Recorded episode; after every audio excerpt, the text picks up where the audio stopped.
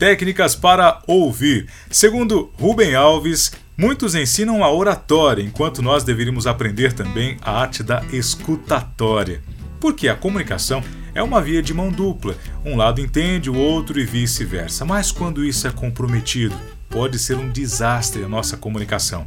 Portanto, um ponto chave e essencial para um diálogo a dois ter sucesso é criar empatia. E como isso é feito?